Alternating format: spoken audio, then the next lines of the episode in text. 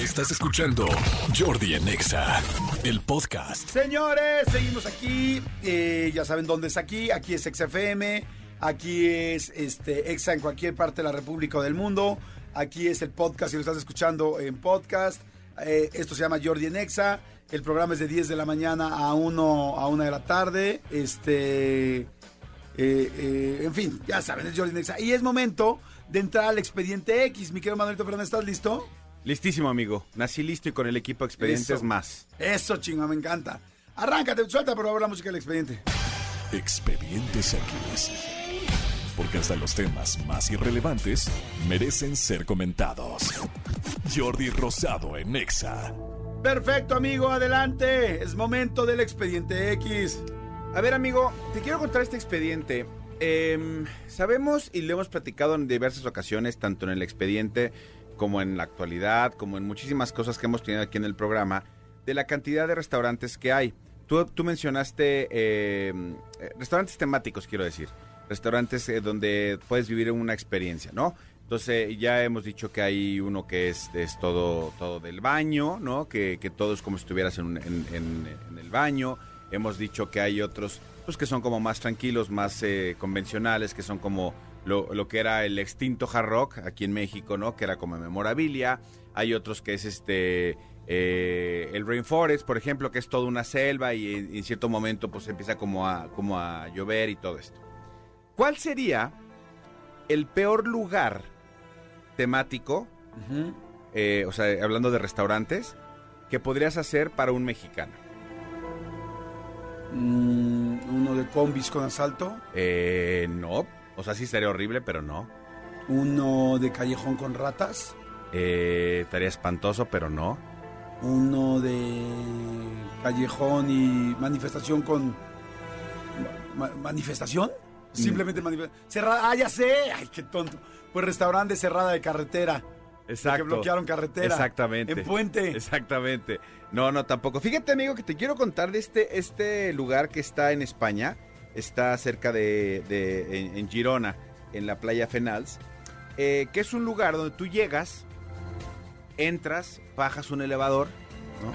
y entras y estás como, como con cavernas, ¿no? Y dices, ah, mira, es como, como de, como de, de- de cavernícolas o una onda así. Volteas y todos los meseros traen casco, volteas y todo está como muy raro, y de repente, a cierto momento y en cierta hora de, de que estás tú comiendo, se empieza a escuchar la alerta sísmica. ¿Cómo? El lugar, amigo, se llama Disaster Café. Y lo que te ofrecen es estar comiendo y experimentar en diferentes momentos de la noche ¿Desastres? un temblor de arriba de 8 grados Richter. No manches. Lo que hace es que el, restaurante está dentro de un, de un lugar que está con, con un sistema hidráulico Ajá. y a cierto momento sin que sepa, o sea, no es cada hora, no, o sea, puede ser cada cinco minutos y de repente pasar una hora y no pasa nada y de repente pasar 10 y otra vez. Recrea un, un sismo, un terremoto de 8 grados de la zona de, de la escala Richter, que es considerable, No, es muy bastante considerable. fuerte. 8, grados pues fue lo que pasó aquí en el 85. Exactamente, entonces Bueno, casi 7.9. estás tú comiendo y de repente se empieza a mover todo. La gente que aún no sabe de qué se trata, pues sí se asusta, pero estás sentado en un lugar que se llama Disaster Café Sí, y pues, ves que todo mundo está este, Esperando eso. esperando eso, pues es lógico que eso, que eso va a pasar. La cosa es que el lugar es completamente un éxito. La gente que está en España, que, va, que lo visita, hay lista de espera, porque la gente le gusta entrar a vivir la experiencia. No sé si porque es para ver qué se siente en un lugar controlado, ¿no? Claro, además que no sé si en España es un lugar con muchos movimientos telúricos. No sé. Pero no creo sé, que no, yo no recuerdo problemas así de tembló en Barcelona, tembló en Madrid, Sí, no, a en nivel, a nivel de Japón, a nivel de México, no, creo que no. No, entonces quizá también les llama la atención por eso. Pero insisto, en un lugar controlado, porque sí, o sea, te juro, nosotros nos tocó, nos tocó un, un temblor hace relativamente poco aquí en la Ciudad de México, que estábamos con una familia española, Ajá, sí. y sí dijeron así. ah, pues mira, ahí está un buen ejemplo. En Exactamente. España decían, nunca en la vida habíamos sentido un Nunca un en la temblor". vida habíamos sentido un temblor. Entonces, este, pues sí creo que, sentirlo en un lugar controlado, que sabes que no te va a suceder nada, pues sí está como para, para la experiencia.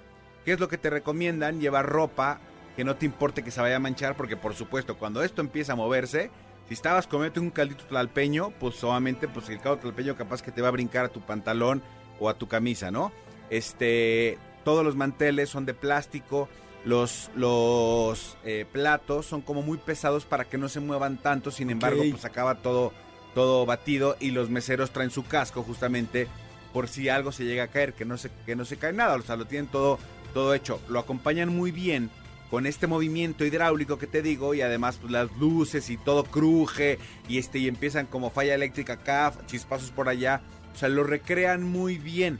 Similar a lo, a lo que me imagino que ya fuiste en los estudios Universal a- al lugar este del, del, del accidente del, metro. Del metro, sí, que es muy ¿no? padre. Que es increíble. Ese es impresionante, pero aquí sí dicen si es una caverna real. ¿Es una caverna real o no? No, no, no, te vas Todo está- Ah. en un elevador, exactamente, a un como bodegón que está en forma de caverna, pero todo es un sistema hidráulico, se está agarrado como un sistema Ok, hidráulico. está padrísimo. Yo creo que sí, ellos no conocen muchos temblores. Ahora, yo no iría porque, pues, ¿para qué si los tengo gratis?